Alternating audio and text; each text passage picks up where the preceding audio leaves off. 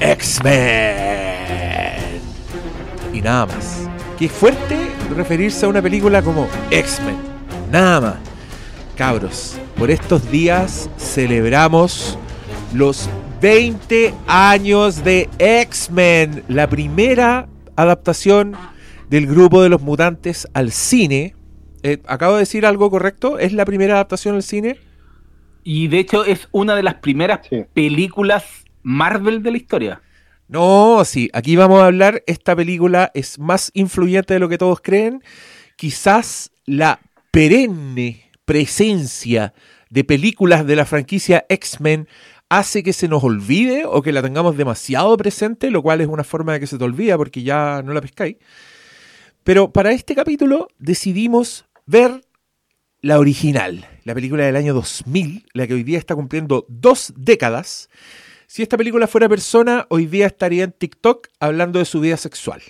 Esto para que ustedes vayan cachando la cantidad de tiempo que ha pasado desde que vieron esta película en una sala de cine, si es que la vieron en una sala de cine como yo y mis queridos contertulios. Asumo, estoy asumiendo, estoy en lo correcto, todos la vimos en el cine. Asumes bien, asumes bien. De hecho, todavía tengo la entrada. Yo, yo la yo la vi en el cine y fue una, cosa muy hermosa. Ah, Paulo, sí, ¿también la en el cine? Sí, sí. No, ya en esa época ya está yendo más habitual. Todavía está en el liceo, pero iba ya más habitual. Me quedan a la cresta porque como vi en Cerro el cine más cerca eran como los de el San Agustín, ese es lo más cerca. Y no iba tan seguido, pero ahí ya estaba yendo de forma más regular. Con mi mejor amigo íbamos seguido a ver películas. Entonces podríamos decir que esta película ha estado con nosotros gran parte de nuestras vidas, pero yo y creo que mis contentuales también tenemos suficientemente fresco en nuestro, en nuestro recuerdo la experiencia de haberla ido a ver al cine. Y sin más, nos vamos a lanzar a hablar de esta película que nos compete. Por si acaso, no vamos a hablar de la franquicia de X-Men, no vamos a hablar de la 2, de la 3, no, vamos a hablar de la primera película, la del año 2000, dirigida por Brian Singer. Primera vez que vimos X-Men, primera vez que vimos película Marvel, primera vez que vimos cameos, todas esas weas, todas esas weas, que hoy día ya, puta, son pan de cada día, como dice mi mamá, partieron acá. Hace 20 años, vamos a escuchar un pedacito del trailer y volvemos.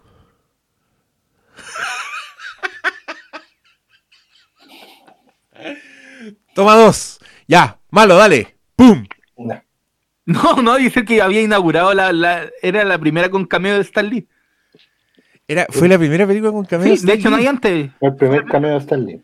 O sea, cuando no eran cameos de Stan Lee. Cuando no eran cameos de Stan Lee. Claro. Porque antes de esta está Blade, pero Blade no tiene, que yo recuerde, no, tiene cameo, cameo de Stan Lee. Pero ¿Cómo, ¿cómo que no? En el prólogo, weón, Stan Lee es uno de los vampiros que está atrás bailando tecno.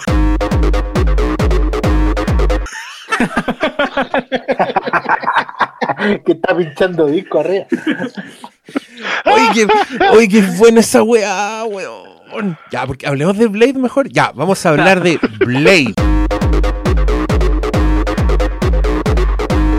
No, yo te iba a decir que es una gran injusticia, porque yo creo que visualmente yo encuentro que Blade es alucinante, weón.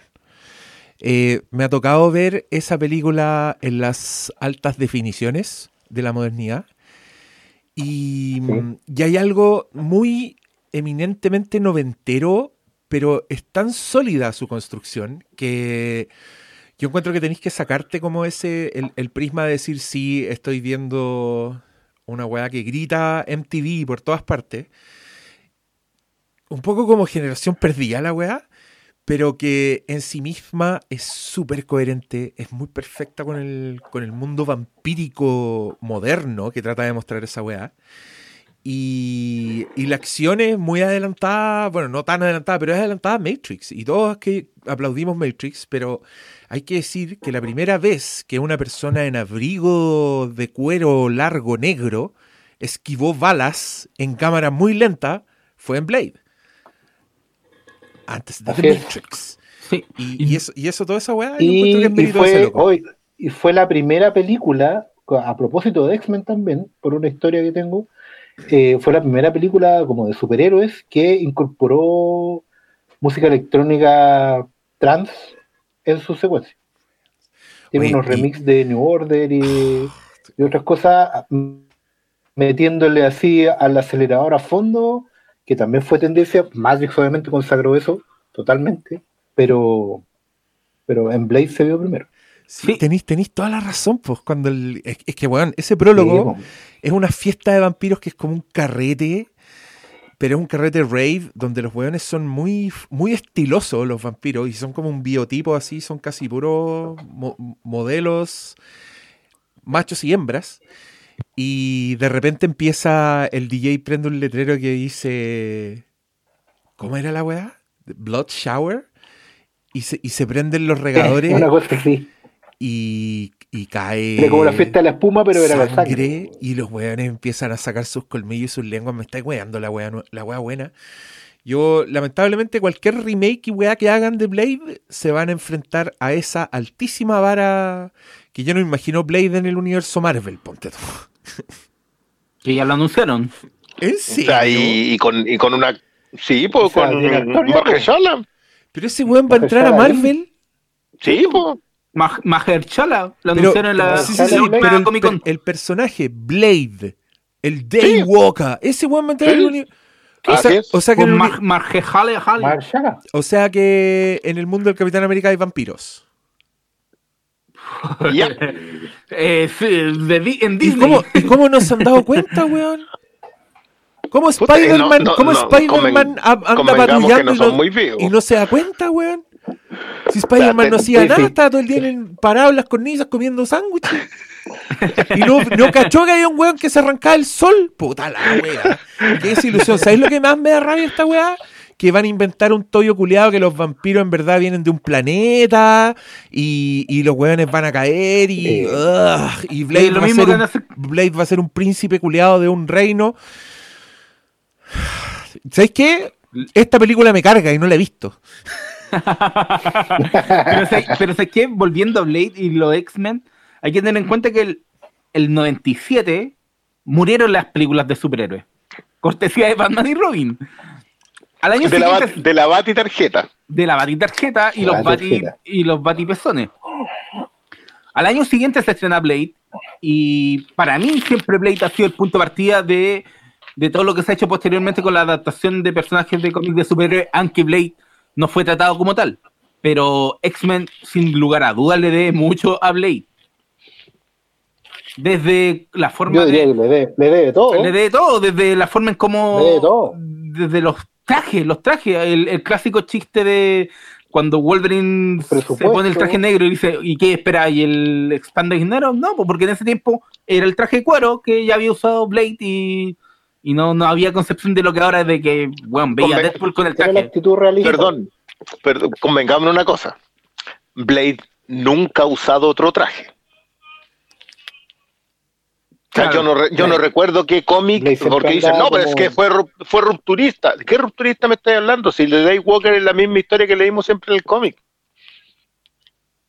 Sí, lo que pasa es que lo único que no tenía este Blade era el afro. Y porque, ya el 70, Exacto, pero, aparte de eso. o sea, los X-Men sí cambiaron la este idea del, del traje, porque la cambiaron. Blade no cambió la idea del traje. No. No, lo que le dio, lo que le dio fue una estética, una estética realista. Sí, pues. Yo creo, y yo creo que, yo creo que más, eso, eso sí, pero, pero tenéis razón en que el uniforme no cambió. ¿Se nos fue el patón? Vaya. No, yo lo, yo lo que quería decir es que mm, creo que la gracia de Blade es su propio, es su propia estética, su propio universo hoy día es, una pena porque hoy día pensamos las películas en términos en sus potenciales franquicias, ¿cachai? Y lamentablemente eso hoy día las películas lo hacen replicando a la que le funcionó. Creo que Blade en su weá, en su propia weá, como que tenía su propio universo y creo que lo supieron explotar mucho en su primera película y en su segunda cuando se la pasaron a Guillermo el Toro que, puta, ya, perdón la tangente, pero no podemos pasar más rato sin decir que esa weá es absolutamente increíble y que con el tiempo yo me atrevería a decir que es mi película favorita de Guillermo del Toro. mira, mira qué bonito. Encuentro que los villanos de esta película, que son unos vampiros que, que devoran otros vampiros, entonces, lo cual obliga a Blade a unirse a los vampiros.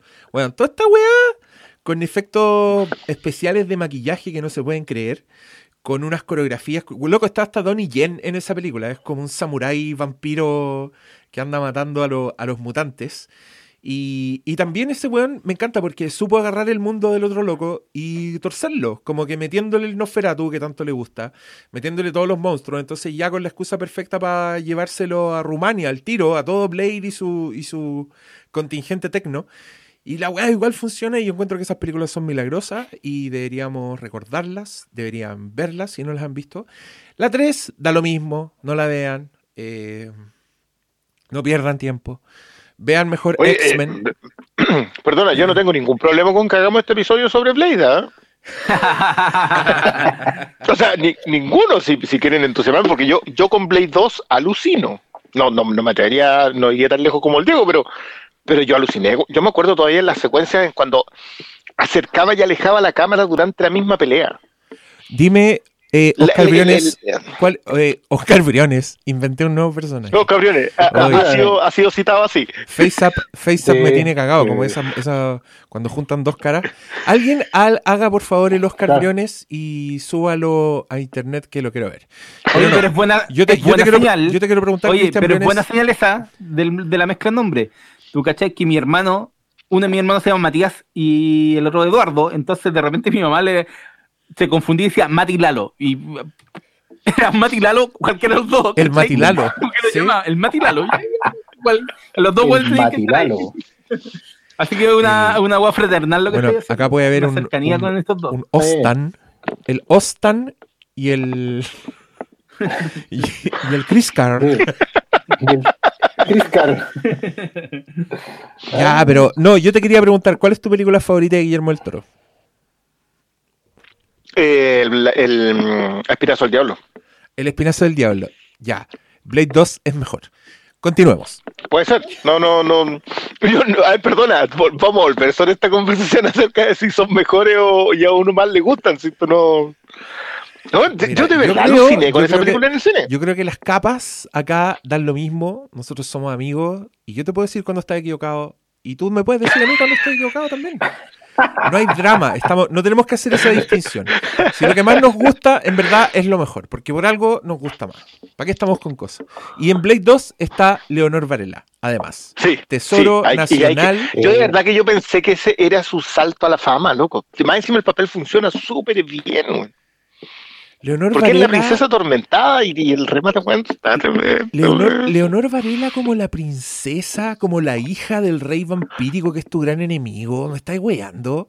Ya, Norri, tenía, Norri, tenía la discoteca con la lluvia de sangre. Pero loco, Guillermo el Toro se fue. Me encanta porque puso una pata como en el reino del fauno culiado. Esa weá, loco, cuando muestran al rey vampiro y como el weón se sumerge como en esa piscina de sangre y la capa dorada le queda en el... No, weón, esa película... Oscars. Ahí estaba el Oscar Guillermo del Toro. ¿Y por qué no se lo dieron? Porque es Blade. Racismo. Rosita. no, yo para mí la secuencia es la alcantarilla. Esa secuencia es digna de Aliens. Ah, cuando tiraban las granadas de. En, construcción. Sí, bueno. ¡Uy, qué buena esa weá! Sí son buenísimas. y aparte que son bellas. Sí. Es que Guillermo aprovechó, porque también ese era un momento en que él decía, bueno, te están pasando una, no una franquicia grande, pero te están pasando una oportunidad de poner toda la carne que tenía en la parrilla. Y sobre todo, lo que más yo valoro de esa película por sí es como la primera vez que vemos al vampiro del toro. Este vampiro que, que es como una flor carnívora que se abre en tres direcciones. Los Reapers, puta, qué buen, qué buen, monstruo, Claro. Y, después lo veis en, en, general, sus adaptaciones son la evolución del vampiro, el aporte ineludible y envuelto a la mitología del vampiro es esa. Esa película culiada es una maravilla. Y, y aquí eh, vuelvo a entrar a la película que nos compete, al, al, al plato principal. Viendo X-Men ayer, yo, yo esta la vi ayer recién, pensando en Blade 2, creo que pese a que son películas que no están tan lejos, o sea, que están dentro del margen de los 20 años de distancia, me hicieron sentir de verdad que fue una época dorada un poco en el blockbuster. Porque creo que ya no se hacen películas así, weón. Y no puedo creer que yo, que, que podáis decir eso entre dos películas que están en el extremo de la misma franquicia. ¿Me cacháis? Como en la época de Dark Phoenix, yo puedo mirar para atrás a la que lo empezó todo y decir, así como con nostalgia de viejo culiado, ah, ya no las hacen como antes. Porque, weón, apenas le puse play a esta película, eso fue lo que me pasó. Y, y quiero partir transparentando que nunca había disfrutado tanto X-Men como la disfruté viéndola para esta weá. No sé por qué me pasó que. O se me había olvidado que me gustaba mucho, en verdad. ¿No te acuerdas? No, ¿La había visto hace mucho rato?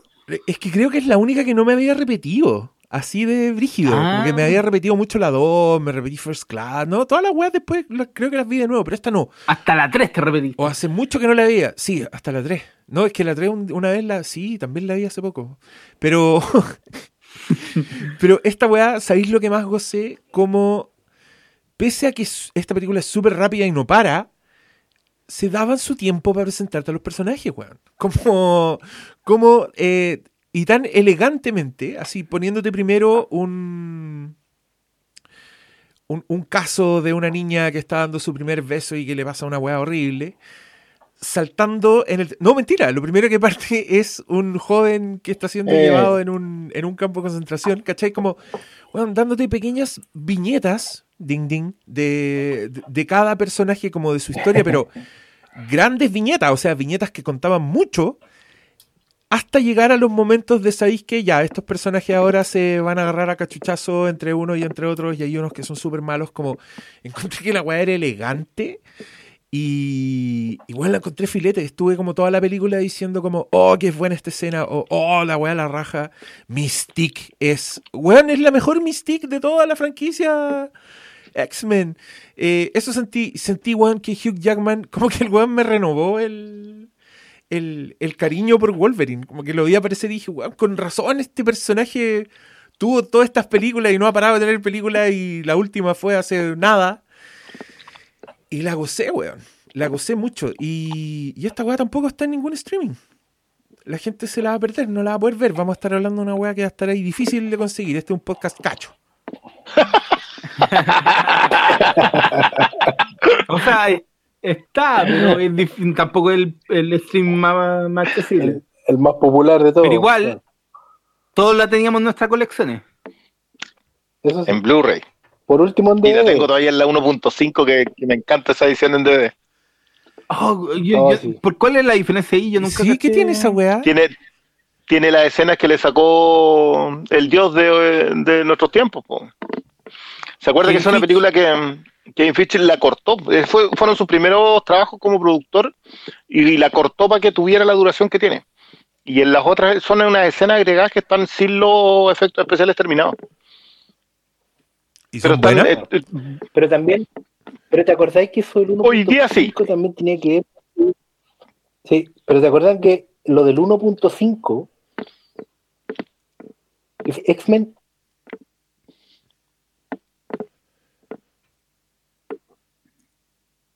X-Men. Perdimos al pastor.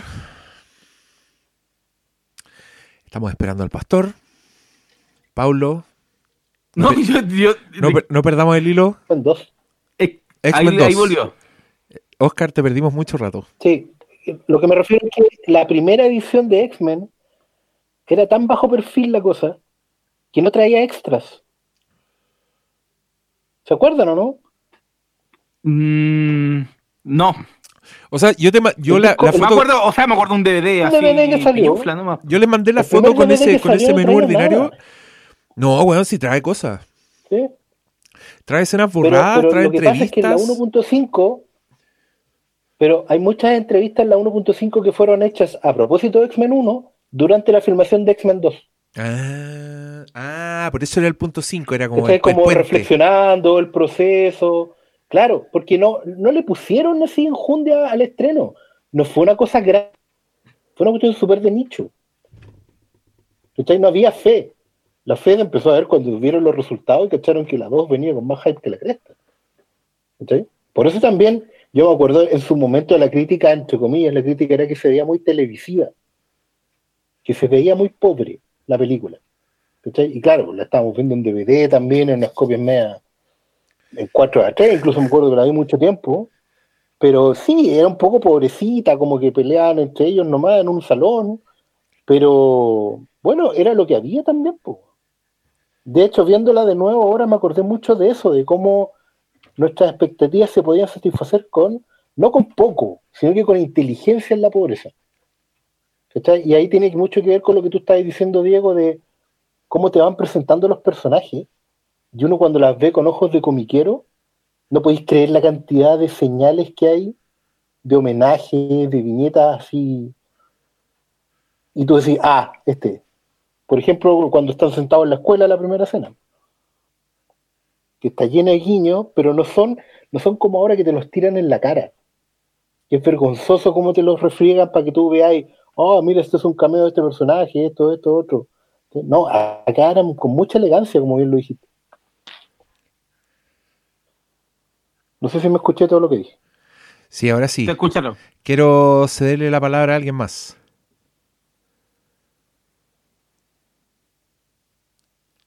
¿Me escuchan? Sí, ahora sí. Ahora sí. Ah, ya, perfecto. Ya. Que, también lo perdí un segundo.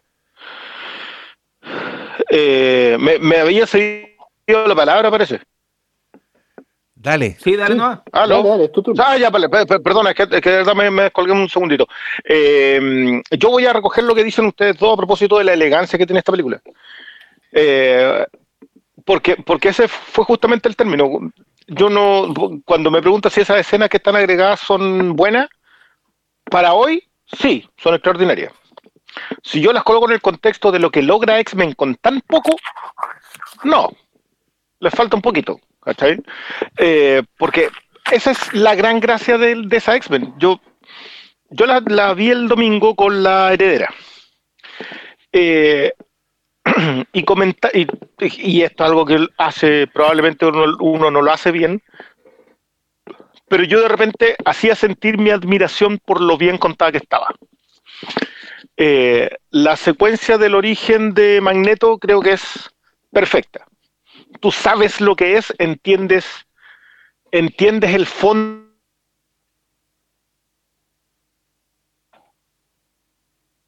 de mm, tema de, X-Men, eh, te lo deja clarísimo ahí. O sea, te, deja clarísimo por qué se siente marginado un mutante. Primero porque siempre han, crecido en la marginación. Pasan de ahí a la escena de, de Marie, de Rogue, que, se enfrenta a un poder que la, que la margina completamente la sociedad. Después pasáis al origen de Wolverine, pasáis a la conversación en donde la, clase política ya está censura, ya está decidida a eliminar a los mutantes porque son para su status quo. ¿En cuánto? ¿15 minutos? ¿Con cuántos diálogos? Hoy día eso es una película completa, weón. Con, todo redigerido y regurgitado y repetido. Eh, eso, eso que, alcanzó a contar en. Te cuenta que Wolverine anda por allá en, en el Yukon, te cuenta a gente que no se preocupa por los demás mutantes, aunque a pesar de que sabe que hay más. Eh, todo te cuenta las relaciones Javier entre Javier, entre, Javier Magneto en pasillo, el nivel de, bien utilizado, lo poco que tenían, eh, o sea, tú lo miras hoy día y no, yo, yo no puedo, no puedo no entender que esto no sea un clásico a todo nivel. Le miraba las notas después, luego no la presión en su momento, mucho menos ahora, pero pero eso, yo, yo a mí esta fue una de esas películas que me pegó en su época, yo la, le tenía mucha nostalgia. Eh,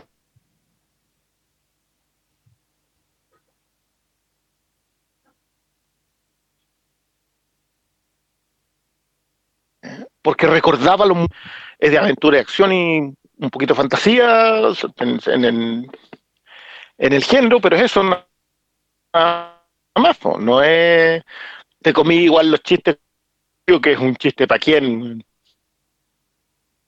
No, no, yo sabía muy bien para quién era, pero ahí estaba.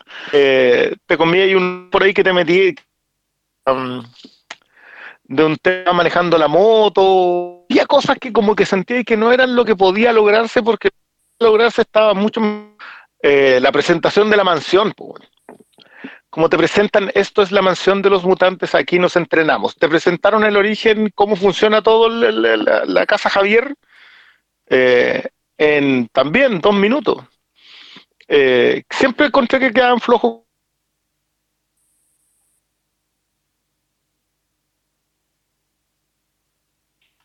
Con Ororo nomás.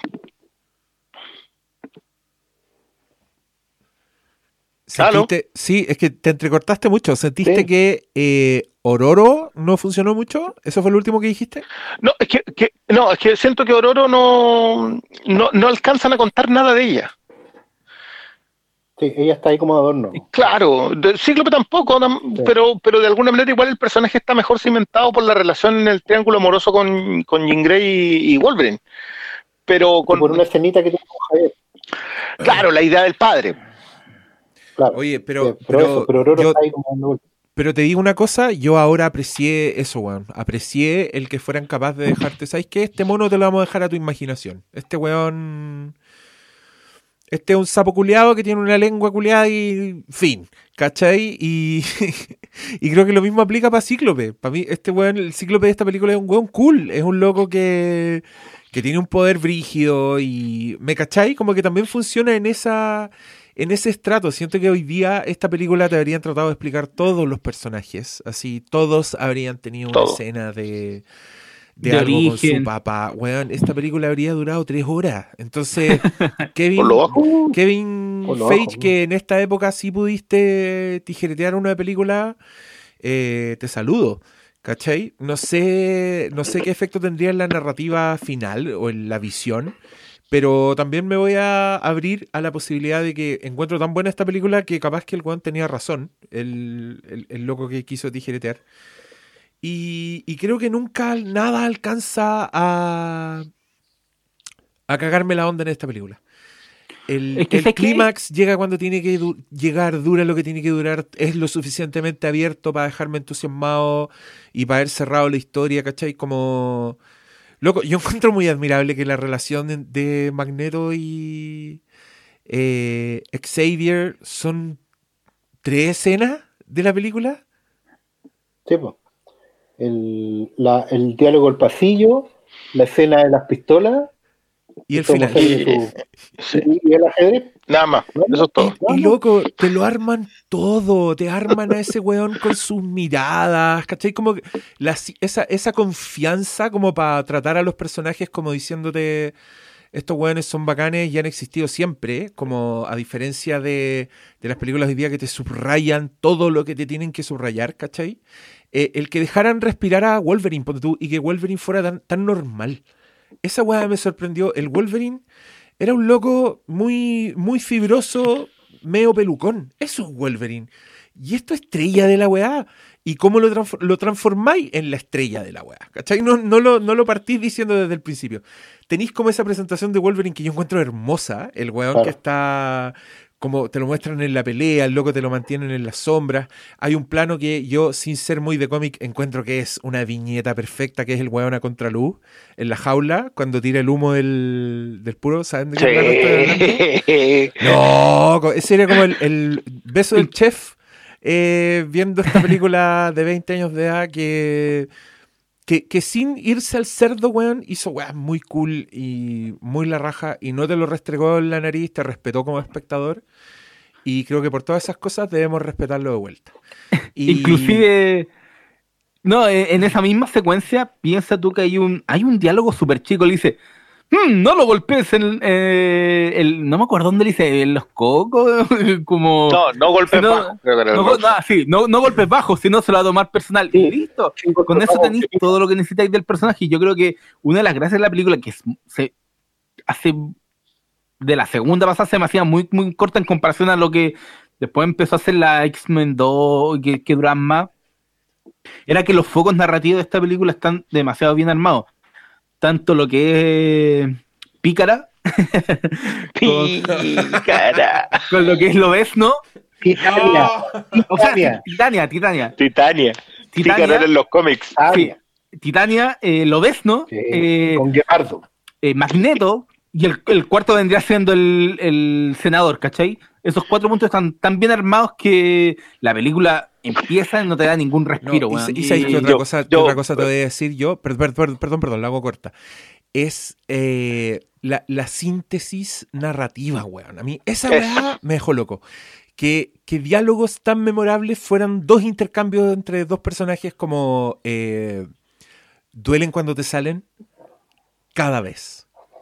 Weón, Nada más. esa weá es perfecta. Es maravillosa.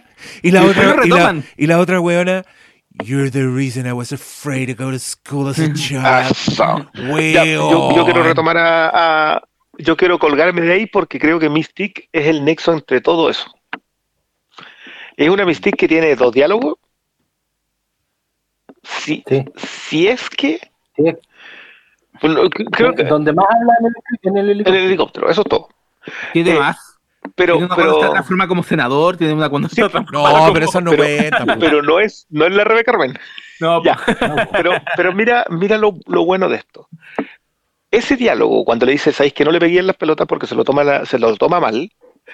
Mystique le pega una patada en las pelotas cuando están peleando al final. Eh. Y Wolverine se lo toma mal. De ahí en adelante Sí. cambia. ¿Sabéis que yo no podía creer lo bien armada que está esa secuencia de, de pelea? Porque claro, entiendo. ¿Cómo se, llama, ¿Cómo se llama el muchacho este que fue Darmaul y el sapo? Ray Park. Ray Park. Gracias. Ya, ese, yo puedo entender que el tipo hace la media secuencia de pelea, pero la secuencia de pelea de Mystic, con- donde con los dos Wolverine, está súper bien orquestada. Está súper bien orquestada para que los otros personajes también no sepan qué pasa. Y, y queden desorientados. Está bien, son cinco pelagatos en un galpón, pero sabe muy bien dónde colocarse. Yo, yo, esa secuencia no, porque claro, uno no, no las aprecia en su momento, porque dice, ya es poquita gente, es lo que hay nomás, pero se, tiran. Y, y ¿cachai? Los arcos completos, lo que dice esto de la síntesis narrativa, tú entendís perfecto quién es Magneto y por qué se comporta como se comporta.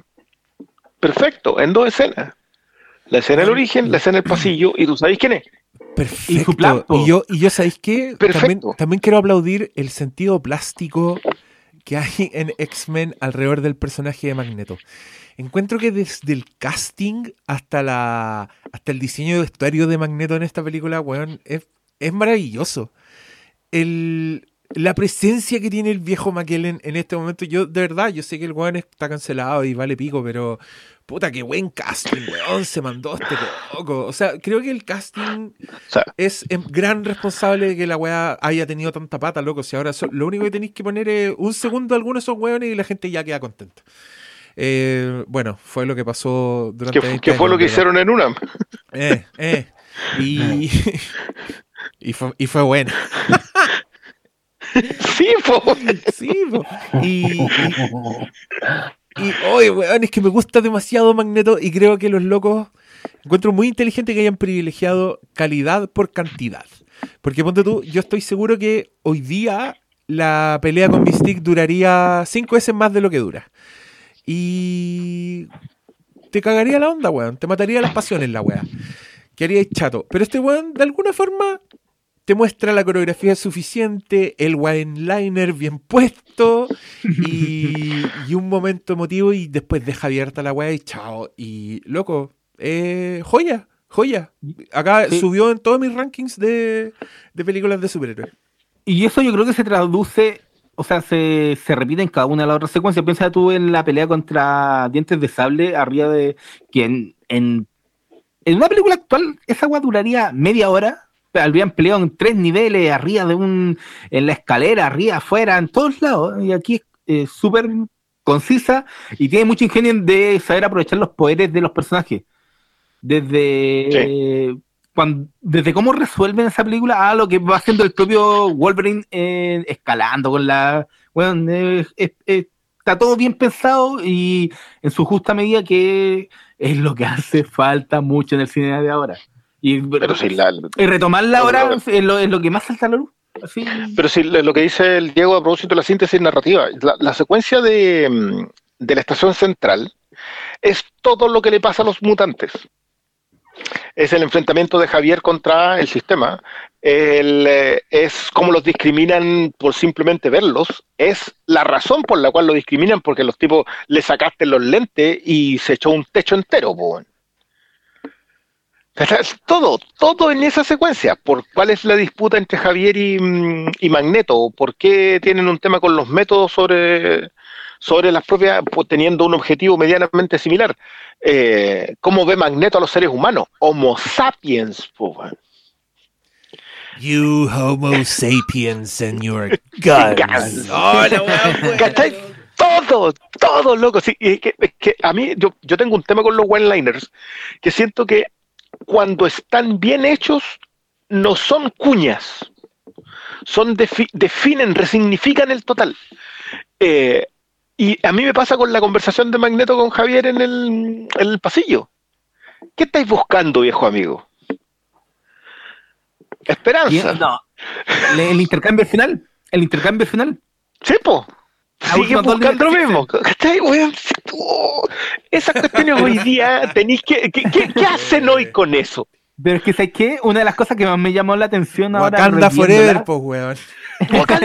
bueno, es eso, si ese es mi problema. Hoy día el wine liner es para vender camisetas. En ese tiempo el wine liner era para decirte algo de la película. Mystique le dice por gente como tú no podía ir al colegio porque el mutante es discriminado. Y está hablando de la discriminación. Entonces, puta madre, yo, yo a mí me dolió repasar esta weón. Porque yo la veía y decía, no voy a volver a ver estas películas. Ah. Pero si piensas tú en, esa misma, en esa misma idea anterior que estáis planteando, cómo está tratado el tema de cerebro, que es esta máquina con la que los mutantes, con la que Charles Javier busca. El, ¿Cómo está diseñado la secuencia? Weón, yo estaba atrapado como la simpleza y, el ahorro de visual de sentarse todo esto de, presentarte como los humanos se van cruzando y para dar con los mutantes, weón. El cómo está diseñada esa fue una de las cosas que al tiro me llamó la atención en contraste con lo que han hecho con el mismo cerebro en las películas posteriores, en donde ya era todo más rimbombante, luces prendidas, weón. Ahí se, ya había plata, sueltan. Y, ahí, y el ingenio se quedaba ahí. Sí, igual yo, creo es que bueno, vamos, tenemos, tenemos que meternos en esta película solamente, así que no quiero mencionar el resto, pero, pero yo siento que Singer aprovecha los recursos, yo, sé que no teníamos que decir el nombre, pero digamos, el director acá lo que hace es aprovechar muy bien los recursos que tiene. Aprovecha los recursos narrativos, narrativos, y aprovecha también los recursos, el, el, el recurso original. Entiende que Wolverine es la estrella y la hace la estrella. yo, yo que soy lector de cómic y, mi persona y mi mutante favorito es Cíclope, yo tengo súper asumido que Cíclope no puede ser la estrella. Tiene que ser este personaje, que tú sentís que tiene una profundidad, pero no te la van a dar. De verdad, yo miraba y miraba esto. Oh, ya las secuencias finales ya eran, eran dolor puro. Porque la, secuencia del ajedrez, de nuevo, ¿cómo, ¿cómo, así la secuencia del ajedrez hoy día, sin estar repitiendo otra cosa, porque justamente una de las grandes gracias que tiene esta película, y su principal tesoro posiblemente, es que se dedica a presentar los personajes y no a tratar de remitirte a una, a una franquicia o algo mayor. Ya de hecho, no se trata de adaptar una historia que ya estaba publicada, no se trata de construir un, proceso de marqueteo que va a venir después, ¿cachai? Si esta película hubiera fracasado y terminaba aquí, todos bien. Sí, es verdad que te insinúa una continuación porque Wolverine va a partir en un viaje, pero eso es parte de la naturaleza del personaje, estarse moviendo todo el tiempo. ¿cachai? De hecho, parte de las cosas que se enuncian en el final no se continuaron después. Como la relación entre, entre Guepardo y, Titania, ¿cachai? por ejemplo. Pero a lo que me refiero es que es, es única en su, en su momento, porque es única en su sentido, no, no se tenía que referir a nada más. No había adaptaciones previas de los X-Men, fuera de la serie animada que está muy bien referida en la música, que es un tesoro. Eh, oh, no, le esta película no le debía ningún tributo a nada. ¿Cachai? No, no tenía que referirse a una versión anterior, no tenía que referirse a un universo, no tenía que referirse a ni siquiera a personajes icónicos, porque seamos bien honestos, los X-Men son populares en la historieta. Hasta, hasta esta película. Y hasta, por ahí nomás. Hasta por ahí nomás, claro. Por ejemplo, yo siempre pongo como referencia que. O sea, el, fan de Claremont. Claro, pero, pero ni siquiera, porque esas esa historietas tampoco llegaban acá a Chile. No, era el de Jim Lee, pues, esa fue la que Claro, y esa era la que llegó en edición argentina a precio popular. Pero el, el X-Men al que se refiere este, que es el X-Men de toda la vida, digamos, el segunda génesis, por así decirlo, ese equipo, el de Claremont, no está en ningún lado. Y, y más encima, ni siquiera eran personajes populares por cada uno. Que uno de repente puede decir, bueno, la gente conoce al Capitán América, conoce a Hulk y los tiráis de los Vengadores. Pero, pero acá no. Entonces, acá, acá creáis desde, desde el origen, desde cero. Y se nota, y se nota que hay un conocimiento en los que tienen que tener el conocimiento. Se nota que está el, cantante, director, digamos, se nota que está, están los doners detrás, poniéndole, poniéndole eso, eso que ellos saben, que lo tienen, siempre lo han tenido, ¿no? es de recuperar el, personaje desde el origen, no, no desde ir a la viñeta pata pata, sino que de, explicarle a la gente ah. De qué se trata este personaje. Pero. Por eso es tan bueno que lo hagan con Wolverine. Pero Oscar, yo creo que eso va inclusive desde el propio concepto de la mutación, que aquí te lo definen, pero preciso y de forma espectacular con una frase que de ahí siguieron nutriendo, que es la frase de Charles Javier al comienzo, la mutación, a veces da el salto, ¿cachai? Y no necesitáis nada más. Con eso ya sabéis a qué va la película. Y, creo que cada punto está tan bien. Y plantearlo en un futuro cercano. Y está todo muy bien definido. Sí. Pero sin deberle la deuda, pues. es el, Y, no, y no más la cosa. Claro.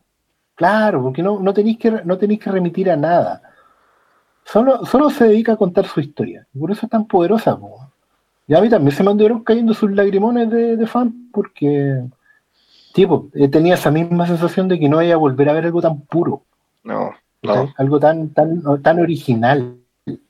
Es que hay no, hoy día no voy a encontrar ningún otro personaje con, esa, con esa posibilidad, porque todas las franquicias de ahora vienen testeadas previamente de algo en el mercado. Y, necesitan ser ¿Eh? franquicia por lo demás. Además. Que son los otros, o sea, esta otra, lo que tú, lo que, no, no, lo que decía el Diego a propósito de que te entusiasmaba para la, para la siguiente pero no lo necesitaba, quedaba cerradita. no te obligaba. No te obligaba a que te, oh, tengo que ver la que viene, ¿no? No había un cliffhanger, sino que había propuesta. Y, la propuesta era narrativa, era visual. Lo que, lo que tú habláis de la referencia que hace Michael Kamen con la música. Es una referencia sutil, pero para decirte, ¿sabéis qué? Igual estábamos antes. Pero lo que hace, de partida lo que hace Kamen acá es extraordinario no, ni te digo lo mucho que lo he hecho de menos, creo que la, música en la segunda es magnífica, pero lo mucho que he hecho de menos de que él se hubiese quedado en una franquicia, porque, porque las dos que estuvo, que son Duro de Matar y, y Arma Mortal, el tipo supo siempre mantener esa, esa creación subliminal del, del, espacio musical. Eh, y no sé si Single lo hubiese mantenido tampoco, porque, porque el hombre era tenía, tenía su propio equipo de gente, entonces no, perdón, el director tenía un equipo de gente con la que trabajaba, entonces, ya, me vale. Pero yo acá la siento todo tan cerrado. ¿Cuánto dura esta? ¿110 minutos? ¿100 minutos? Sí, no, no es mucho. Y está todo contado. Todo lo que necesitabas que te contaran, incluso los misterios. Yo sé que no vamos a hablar del resto, pero ciertos misterios que después se develan están montados acá. O sea, el plan estaba. No era necesario, pero no, no necesitaban dejártelo ahí para que fuera así. Eh, y nada, pues, las interacciones de Javier con, con Wolverine. La, Es que, no, más que un plan, yo creo que esta película está tan bien armada que las otras, las secuelas, construyeron en base a, la gran piedra que tenían aquí, pues porque en realidad no sé si se proyectan para, para un plan, ¿cachai? Pero yo creo que, la, que está tan bien armada esta película que era natural que, que bebí, que se nutrieron. Ya, ¿cómo le sacamos el jugo a, a esto que sí nos resultó? Y que no era Batman y Robin, ¿cachai? Sí, pues, sí, puede ser, puede ser. Yo creo que la. Que, de nuevo, me, tengo que resistir a hablar de la secuela directa. Eh, pero, pero sí siento que hay, hay, ciertas cositas que pudieron haber dejado ahí o, o que las pusieron simplemente porque funcionaba funcionaban en esta y la aprovecharon en las que venían. Eh, pero pero yo, yo le insisto, yo miraba esta cuestión y toda, muy, muy en, la, en lo que hacía Chamalán también, de esta cuestión de escenas cerradas para contarte el pequeño capítulo que te va armando todo el total.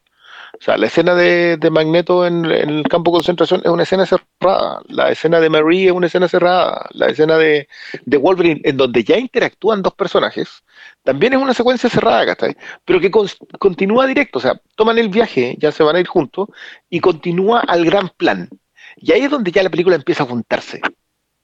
Era genial porque como yo la estaba viendo con la, con la heredera, eh, ella iba adivinando los personajes ¿quién es el niño? Que, le dijo imán, ah, el niño es un imán. Y yo así como, sí, pues el niño es un magneto. y la, la, foto, pero lo ve después y dice, ah, el caballero el, de sombrero es el, el, niño. Se entiende sin tener que entender, sin tener que hacer toda la referencia. Y eso es narrativa pura. Entonces, no, loco, si esta cuestión los primeros 20 minutos, yo diría que hasta la, hasta la primer, el primer enfrentamiento con Sableton es perfecta. Después, no es que esté mal después, digamos, después se elevan muchas cosas, pero esa secuencia es perfecta. Ah, cuánto amor. Siento que deberíamos estar así abrazándonos y cantando como de. o tarareando la música. Claro.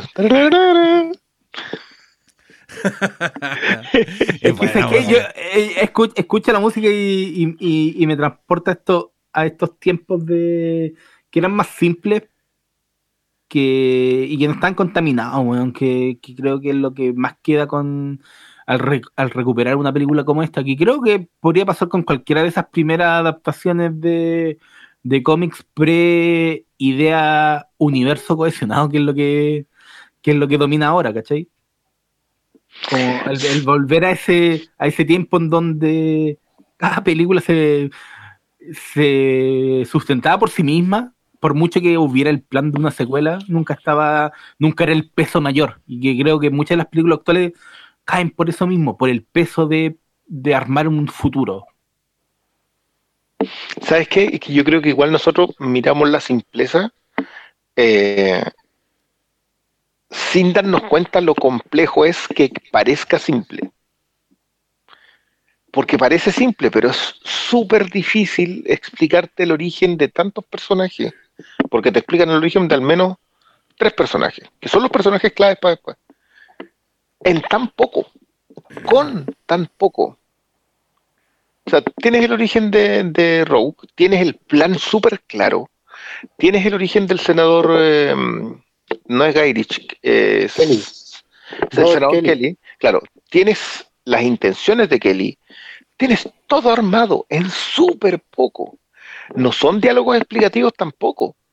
O sea, la secuencia del origen de Magneto no tiene diálogo. ¿Está ahí? O sea, y, la de y la secuencia del origen de, de cuando surge Rojo, digamos, tampoco necesitáis diálogo, la podéis entender si es que está hablando en turco y sin subtítulos lo entendía igual. No, yo creo que yo creo que todo eso es así y el que estemos tan maravillados con su simpleza es porque sabemos que es súper difícil pues no llegar y hacerla. De hecho, eh, a mí me dio risa porque tuve como todo un tren de pensamiento que fue un tren que se descarriló, como, como eran. Pero me puse a ver esta película y dije, puta, así como, ¿cachai? Yo completamente borrado de la historia que venía después. dije, puta, este weón era tan bueno con, tantos personajes tan simples como, ¿qué pasaría si él tuviera un personaje así, uno solo, como un gran personaje? ¿Qué podría hacer ese weón así con un personaje bacán tipo Superman? Y ahí dije, ah, ahí el tren se fue a la mierda porque me acordé que había hecho una Superman. Y, y me cuesta entender como por qué no pudo repetir el milagro, como que siendo tan, teniendo una síntesis narrativa como tan precisa, teniendo tan buen gusto al mostrarte el mundo superheroico, si le queréis decir. no hablemos de sus gustos. Eh, no, ya, puta la wea. perdón, perdón, perdón.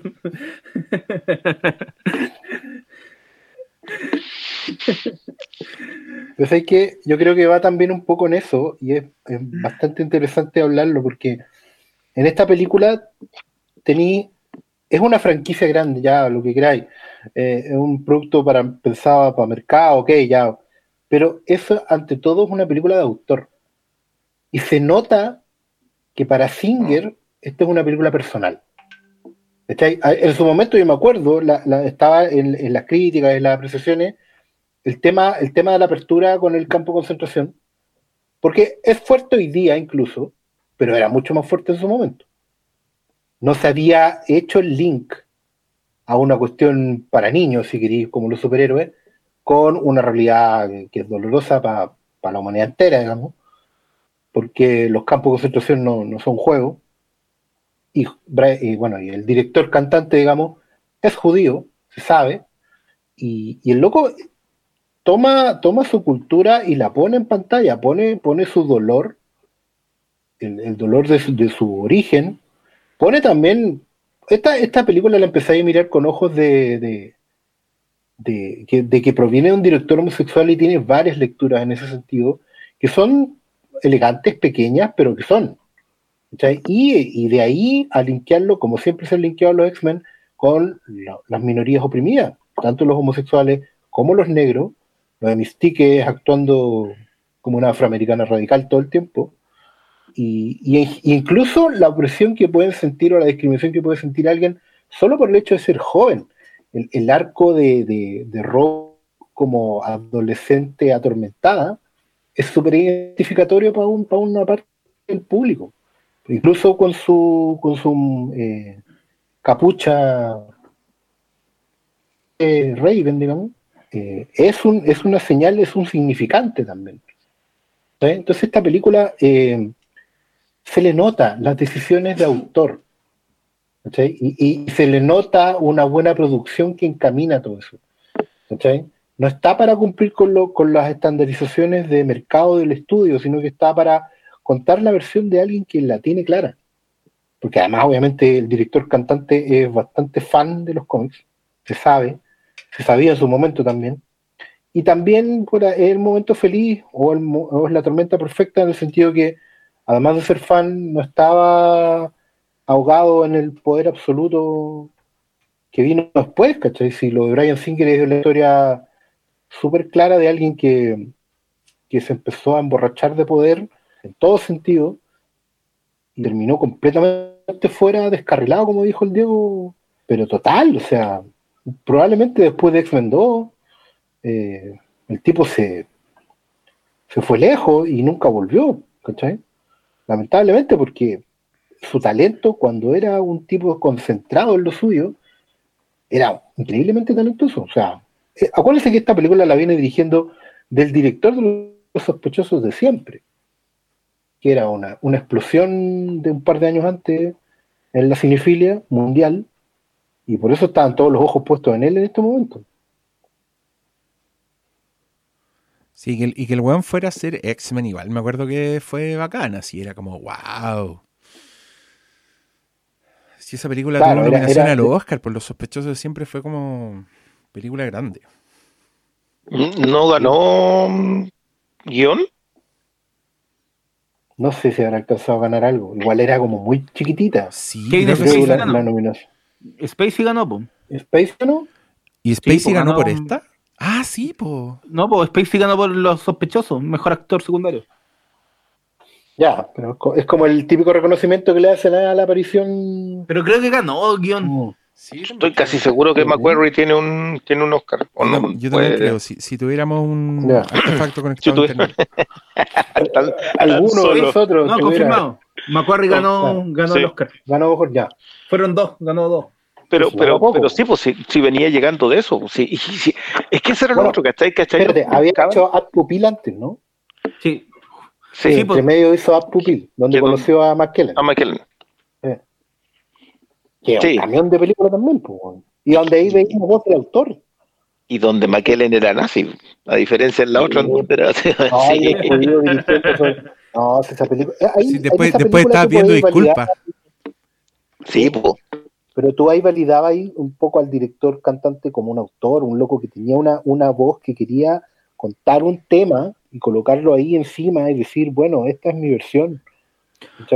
Y yo creo que lo que, que en donde se nota justamente es la relación de, de Charles con Magneto, aunque que el, el, el, tono que tiene de como que uno es el, el, el, Malcolm X de, los mutantes ah, y el otro el Luther King y, y, cómo eso va trasladándose al corazón mismo de la historia y de los mutantes y cómo, cómo han sido tratados. Y, el comienzo yo creo que eso es pura voz que deben haber agregado eh, armando la historia con Grey A propósito de eso, me acabé de recordar que en esta película el malo de turno no muere, weón. Y no es tampoco una versión retorcida del héroe. No, pues. En una película de hoy, el, malo eh, central habría sido Dientes de Sable. Es que, es que piensa, piensa que esta película, y creo que también es una de sus gracias, eh, está de acuerdo con los mutantes como, como de entrada. Radicales. Completamente. Entonces, ¿qué tan villano puede ser el weón que básicamente tiene un punto. ¿Cachai? Ahora, ahora igual quiero decir que el villano acá igual es Kelly. Claro. Igual, poco convencional de matártelo a la mitad de la película.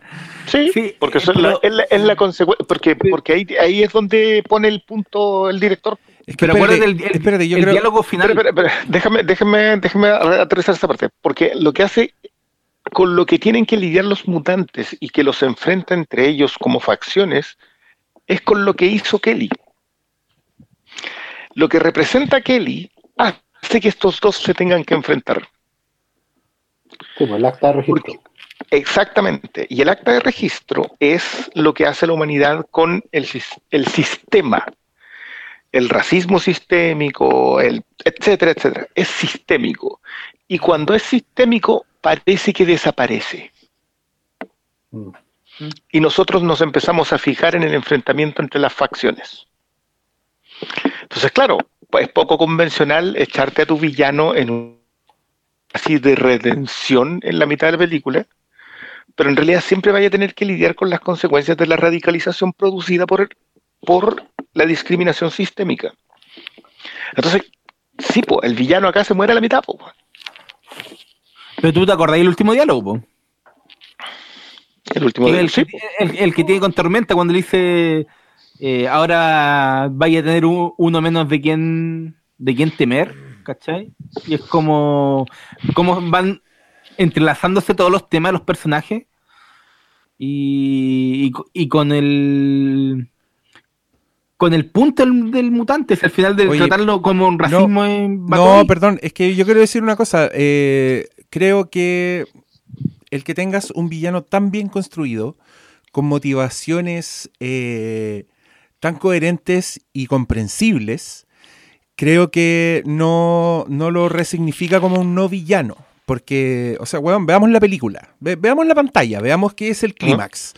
¿Quién es el villano del clímax? ¿Quién es el que los inmoviliza a todos? ¿Quién es el que está con una amenaza gigantesca entre sus manos? Loco, Magneto es el villano. Es un villano de la puta madre que te hace querer seguir viendo esta historia permanentemente. Y creo que lo hermoso de esta weá es que los narradores están de acuerdo con esto y eso es lo que te dan. Te dicen, loco, vas a ver solo una, una porción de, esta, de este enfrentamiento y aquí está. Y creo que la construcción de Magneto en esta película a mí me... es que no sabéis todo lo que gocé como cómo te muestran a ese weón, ¿cachai? Las weas que hace. Que el weón vaya, por ejemplo, caminando por el vacío y haciéndose un puente con, metálico. con un, y loco, con un temazo. A medida que va caminando y sin detenerse ni por un segundo. vos veis esa wea y decís, no, ya me está weyando este weón, pero. Y, todo eso después de mostrarte al pendejo en el campo de concentración, después de mostrarte al viejo como con su causa, así como un caballero, como un señor que está asistiendo a una puta, un congreso político, ¿cachai? Y después el weón se pone a hacer todas estas weas que son tan increíblemente la raja. Y que te lo arman, loco, la postal de Mystic. Cuando Mystic se le acerca al weón y lo agarra así como que le hace toda la, la, posición de villano Bond, ¿cachai? Con la minita al lado. Y yo, yo veía esa weá y eso es construcción de personaje. Ahí está, así de simple, ¿cachai? Así de certero, sin, sin decirte cuál es la relación entre esos dos weones, sin mostrarte la escena en que uno muere y el otro llora, todavía, sin mostrarte, ¿cachai? Evadiendo todas las weas porque lo que tú estás viendo es un pedazo en una historia que es más grande que tú, pero que esta historia igual es suficiente, ¿cachai? Eh, yo creo que esa es la diferencia de entre las weas kumas de teasers que ponen las películas Marvel para que veáis la que viene y esto, es que esto ya te contaron la historia. Que ya está todo cerrado, tuviste una experiencia completamente satisfactoria, eh, los cabos sueltos no te importan, entonces cuando esos cabos sueltos son asumidos como cabos sueltos y te dicen, todavía queda un poquito, tú ya no te importa, ya, ya saliste del cine, ya, ya te reíste, ¿cachai? Como que ya se produjo el efecto deseado y nada más. Y creo que esa weá es lo que a mí me hizo sentir esa nostalgia como la, sensación de película que no sé si voy a volver a ver, porque igual sí volví a ver después de, de esta, sí, faltaba todavía para la despedida. Pero ahora para adelante tengo la sensación de que va a ser mucho más infrecuente si es que no inexistente. No, no, yo a eso me refiero cuando digo que no las vamos a volver a ver, porque ya el estándar de película de este tipo ya no existe. Sí, bueno, eh, la conversación que tuvimos sobre Logan tenía que ver con eso. Mm.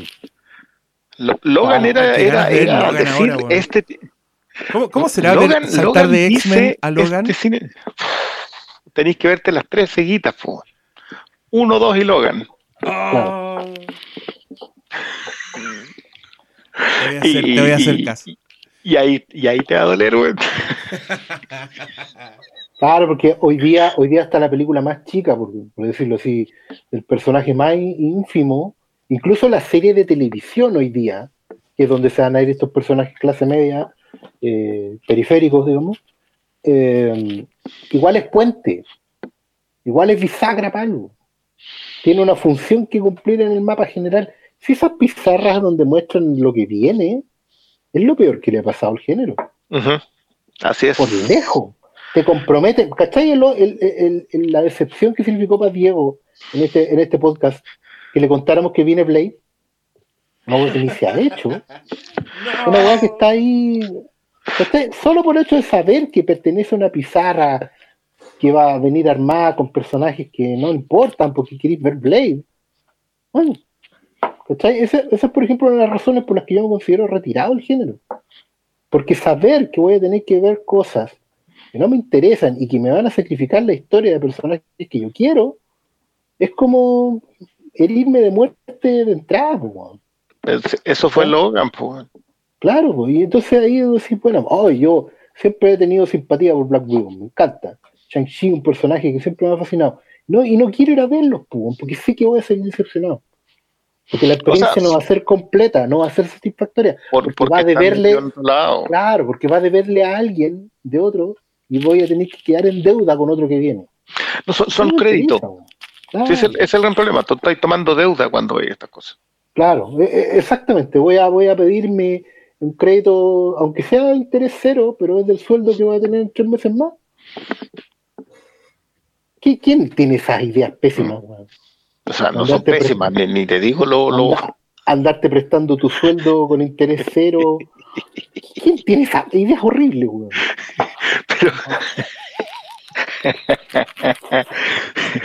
yo, yo lo único que voy a decir que mi, mayor problema con eso es que siento que en 20 años igual nos dieron perlas. O sea, en, 20 años vimos joyas. Eh, y, no sé si las vayamos a volver a ver porque tampoco, tampoco es tan frecuente, si esto no era frecuente que pasara. Sí, bueno, tú miras X-Men hoy día y tú decías, esta cuestión era un milagro en su momento, ni te digo el milagro que es hoy día cuando el género ha devenido en, en, fábrica de salchicha y salchicha fruna, O sea, son, son un golpe cada vez con menos intención de hacer otra cosa que no sea Lucas. Acá había intención de contar algo más, en Logan hay intención de contar algo más, en Spider-Verse hay intención de contar algo más. No sé si en otro lado, yo no sé lo que vaya a hacer Matt Reeves con Batman. Como que le, tengo miedito, ¿cachai? Porque es una, instalación que pretende ser una trilogía.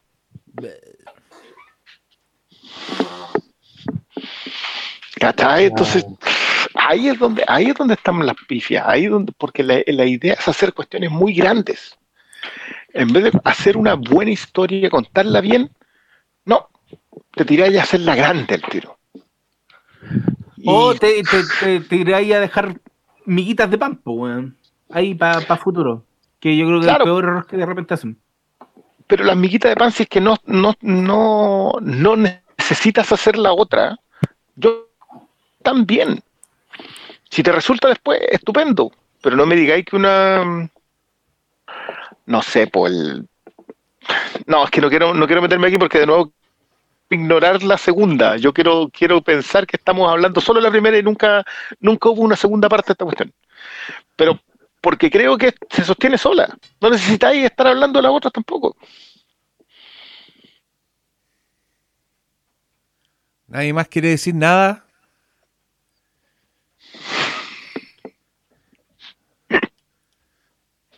Briones, lánzate. Se mutearon todos, así, están, pateando cosas. Lánzate, Briones. eh, eh, no, yo, ya, yo creo que ya, ya, lo dije. ya dije lo que tenía que decir en esta cuestión, ya no va.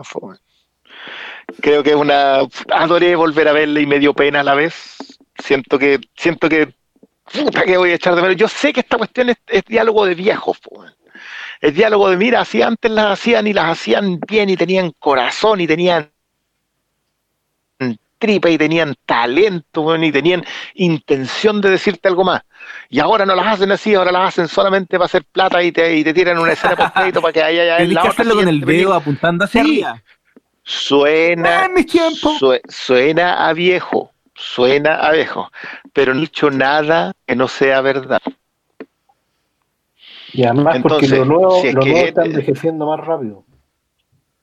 Lo, loco, lo nuevo, ¿quién se acuerda de películas de hace Por eso te digo. dos años? Si las que trascienden son las que las que pretenden ser otra cosa. Mientras hablaban, eh, como que de inmediato se me vino al recuerdo una reciente película en donde también pusieron facciones, pero el conflicto de Civil War, Capitán América, no, no, tiene, ni el, no tiene ni el 3% de la profundidad que tiene una película que dura una hora 45. ¿Cachai? no dura dos horas. Que no dura dos horas, ¿cachai? Y, pero el conflicto sí está muy bien definido acá, se sabe por qué los, cada bando está peleando, qué es lo que piensa, qué es lo que cree y las convicciones de cada bando, y no solo las convicciones, sino también las dudas. Y, eh, y bueno, a mí me parece maravilloso que eso esté en una película que a mí siempre se me ha hecho muy, muy corta. No, mi consejo sigue siendo eh, la simpleza, cabros. Si usted está escribiendo una historia, simple. Si se la puede contar a otro en fácil y no tiene que estar 10 minutos hablando, mucho mejor. Creo que X-Men es un súper buen ejemplo de esa weá.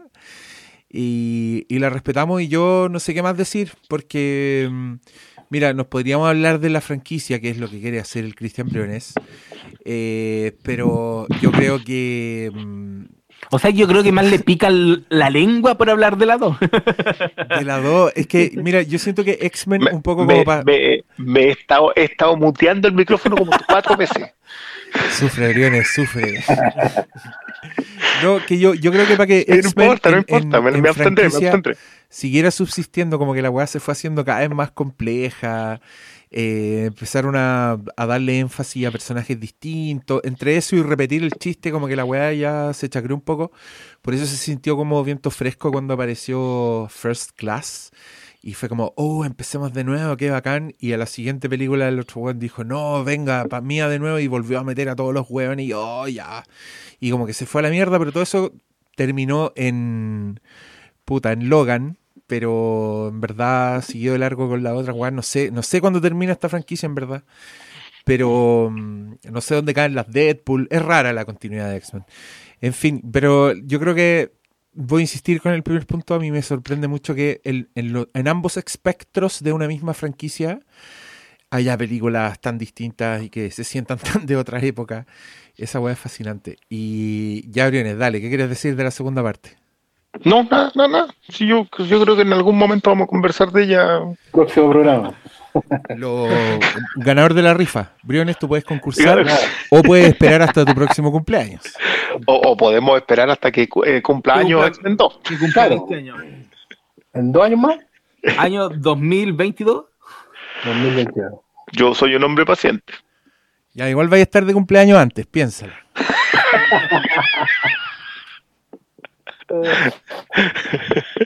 De veras, el premio siempre estará antes del estreno Blockbuster. Sí, pues me toca. Me, va a tocar anticipar aniversario. 2023. oh, 2023 la, Se tomaron su tiempo. Se tomaron su tiempo. Ah, pues por eso salió lo que salió. Pues. Ah. De lo cual no vamos a hablar. No, no todavía. Oye, la disciplina de este weón. Es que yo creo que es porque hoy día he hablado mucho, ¿no? ¿Cuántas cuñas viste hoy día? No, que con cuñas, bueno, entre el Flinkcast, el programa y esto llevo hablando desde las siete y media, igual que nosotros. Eh. no, y en la mañana también. Oh, sí, he hablado mucho hoy día. No, pero no, no, o sea, si, si quieren hablar de X-Men 2, yo estoy abierto a hacerlo. Lo que pasa es que igual sería bueno refrescarla. Habría que verla. el culiado. Claro. le, dijeron entre hablar 10 minutos ahora y hacerlos verla de nuevo y volver a hablar. y el weón tramposo. Y nosotros caímos derechito en su trampa, weón. a ver, yo lo único que digo es que todo X-Men está reducido a la escena de Iceman con los padres. Oh. Nada más. No, yo creo que está reducida en Mystique y su línea y sus patas en la cabeza. y, el, desempeño que tiene en la segunda. Sí, la, la, Tania me decía, ¿y por qué la cambiaron por, por la otra mina? Porque la otra tiene mejor forro. Y yo te juro que la miré así como, ¿de qué estáis hablando? Esta otra Rebeca Romy. Ya que, ya que llegamos a, a, la, a la conversación soez, yo quiero decir, yo quiero decir les quiero pedir, le quiero pedir de corazón perdón a la gente que me está escuchando, a mi familia, a mi hija, le quiero pedir perdón, a mi polola le quiero pedir perdón, a todos, a ustedes, a sus madres y a sus abuelas. Pero hoy el nivel de mijitas ricas de esta película me está weando. Todo, el ramillete completo. Weón, son todas muy guapas. Era, era insoportable. Encontré que, Juan Famke Janssen se ve, pero buenísima. Jim Gray. Loco, y esa voz, oye, weón, yo no, no en sé. Rounders, fue la única vez que se vio mejor. No, estáis loco. ¿Sabes que yo te voy a. Yo creo que hasta Holly Berry con pelo blanco se ve mejor acá que en cualquier otra wea. Y Mystique, no hablemos de Mystique porque Mystique se robó mi corazón para siempre. Y eso es lo que quería decir, aparte de esta cochinada que tú me, obligaste a decir, Briones, yo, era que a mí me encanta, weón, lo, lo marciana que es Mystique en esta película. La weona es como un, es como un reptil, no parpadea, hace movimientos que desafían la gravedad. La weá es, es rarísima, weón, y me encanta esa weá. Y me da paja que Jennifer Lawrence haya sido tan pajera para hacer la weá como una persona normal toda la película, weón. ¿Por qué no podía hacer una criatura culiada como Mystique, weón, que es increíble? Porque se aburrió del maquillaje, pues, weón. Esa es la historia verdad. Sí, pero esta weá también. Pero si, loco, el maquillaje de X-Men 1 también son puras pegatinas, weón. Si la weá no es, tan, no sé, tan terrible. Y aunque le sacaran maquillaje, yo creo que la gracia es la actuación de la loca. Si es ella la que se comporta como se comporta. Piensa, no, y en esa secuencia cuando la pelea con, con Wolverine, que ella salta por un lado. Ah, es, como, es, un puro movimiento, digo, o sea, es que sí, bueno, es mutante. Y, y basta con eso, no, no necesitáis más tanto, tanto es. Loco, en una escena se transforma en una estatua de la libertad decorativa. Me estáis weando, ¿Por qué, no seguimos explorando esa weá? ¿Te imagináis así, Mystique, así como un mascarón de pros, así una weá, abriendo los ojos en un weón en la estatua de la libertad real? O sea, si, al final a lo único que no podían reemplazar a, Hugh Jackman, si hasta, hasta Magneto, Charles Harvey, todos los cambiaron. Pero si hasta, hasta para eso es inteligente la weá, porque te ponen que el weón, que el mejor personaje, el más atractivo de todo, no envejece, weón. Igual se llama puede joven en la 1. Puede estar en cualquier época, weón. Oye, a mí me gustan, a mí me gustan hasta los cameos de Wolverine, ¿saben? En, las dos películas que tiene cameo, a mí me gustan los cameos. En... No estaba pensando en general lo muy, muy jóvenes que sean algunos. Ah, sí. Yo, yo encontré que todos Ana, Ana Paquín aquí sigue siendo una niña. Sí, po. Una niña chica. Po. Sí, pues está, más cerca que la elección de piano que de True Blood. Claro, claro. o sea. Bobby Drake igual. Eh, eh, Patrick Stewart, una igual es que, yo tengo la sensación de que yo creo que ese weón ha, hecho de viejo toda su carrera. ¿Patrick Stewart? Sí. Claro, desde que salió en Excalibur. Onda, su primera película el weón ya tenía 50 años. Y en Duna igual, po. En Duna está igual. Era mayorcito, po. Sí. Desde que se rapó como a los 34. Asumió la pela esa. Sabia decisión. El weón, el weón, sí, pues el loco se alargó la vida laboral así como 30 años. Claro yo, estoy, yo, estoy viendo Picard y sí, ahora, ahora se ve tatita. En Picard no lo disimulan. Eh, no, sí, igual es, también hay, hay una cosa de, de cómo eh, los personajes también eran un libro abierto. Y eso, y eso también se extraña un poco. Yo siento que, hoy en día eh, todo está mucho más con el lente encima, o sea, todos tienen la película armada en sus cabezas, sobre todo en el momento que las películas les ponen un título que significa algo. O sea, si tú una película ponís, para tomar el mismo ejemplo, Civil War, condicionáis al tiro a los espectadores algo, mandáis, los mandáis a leer una historieta, los, mandáis a, especular qué va a pasar aquí y allá. Esto era X-Men no, puede haber sido cualquier cosa, podría haber sido los X-Men de Lee Kirby, pueden haber sido los X-Men de Claremont Byrne, pueden haber sido los X-Men de Jim Lee con toda la corte. Eh, podría haber sido cualquier cosa, podría haber sido todo, podría haber sido nada, pero todos los personajes eran un libro abierto, no había, no había condición, y eso también se extraña hoy día. Que, que, que, haya más franquicias más valientes que digan, ¿saben que vamos a tomar el concepto y le vamos a echar para adelante nomás? Eh, bueno, sé que no se puede porque hay un montón de backlash tremendo, pero también ahí lo menciono porque creo que es parte de un problema que hay que resolver. No podéis seguir condicionando las obras a, lo que vayan a, decirte A, B o C, eh, porque tampoco eh, las películas no van a crecer de otra forma, No, no van a salir de ese público nicho. O sea, no es bueno que alguien te pague siete entradas para ver la película siete veces. Es bueno que siete personas paguen entradas para ver tu película. No, lo otro no, es endeudarse por el sueldo de mañana. O sea, sigue siendo así de mala idea. Y eso va a terminar eh, colapsando algún día. Espero que más temprano que tarde, ¿no? Pero. Porque si no, no, tiene sentido que sigamos avanzando en adaptar, en adaptar, en adaptar, si no estamos haciendo nada con los personajes. Piensa, bueno, insisto, esta película convirtió a los X-Men en una franquicia global. Los puso en el mapa para el mundo no ñoño, inventó personajes gloriosos como Profesor Javier, Wolverine, Magneto. Y no existían. ¿Cachai? Fuera de, la, de, la, de, un grupo reducido de lectores de historietas. Eso es hacer franquicia. ¿Cachai? Inventaste un concepto que va a durar para siempre.